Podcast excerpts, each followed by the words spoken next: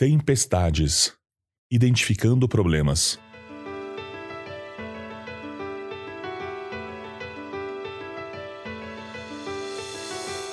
Sabe aquela famosa pergunta de início de conversa? E aí, tá tudo bem?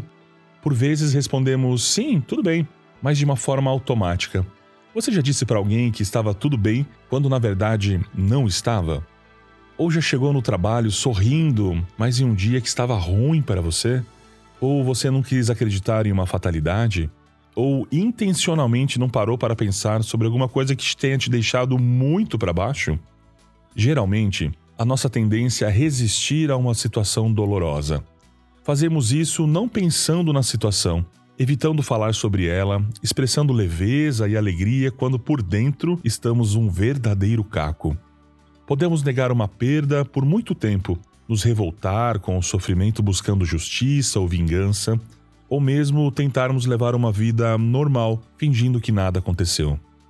No entanto, quanto mais demoramos para aceitar que temos um problema ou que algo doloroso esteja acontecendo, mais distante estamos da solução dele.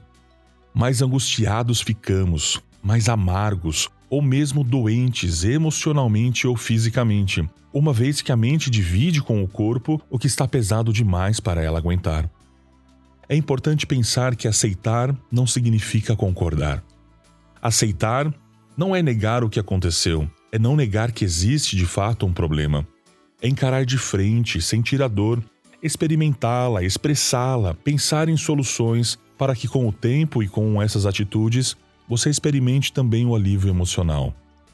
Aceitar que existe um problema aproxima você de possíveis soluções, mesmo porque, enquanto negamos que temos um ou que passamos por uma dificuldade, não temos a necessidade de pensar em soluções. Certo dia, o homem se aproximou de Jesus e mostrou a ele o seu filho. Desde a infância, o menino ficava possesso. Era jogado no chão, espumava pela boca, rangia os dentes, ficava rígido. Os discípulos de Jesus tentaram expulsar o demônio, mas não conseguiram.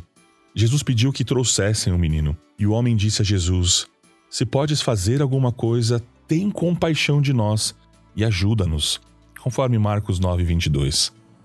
Jesus sabia da dificuldade desse homem, a sua falta de fé. Jesus deu a oportunidade para que ele entrasse em contato com o seu problema e aceitasse que precisava de ajuda, não só com o seu filho, mas consigo mesmo. Se podes, disse Jesus, tudo é possível aquele que crê. Marcos 9, 23. Imediatamente o pai do menino exclamou: Creio, ajude-me a vencer a minha incredulidade. Verso 24.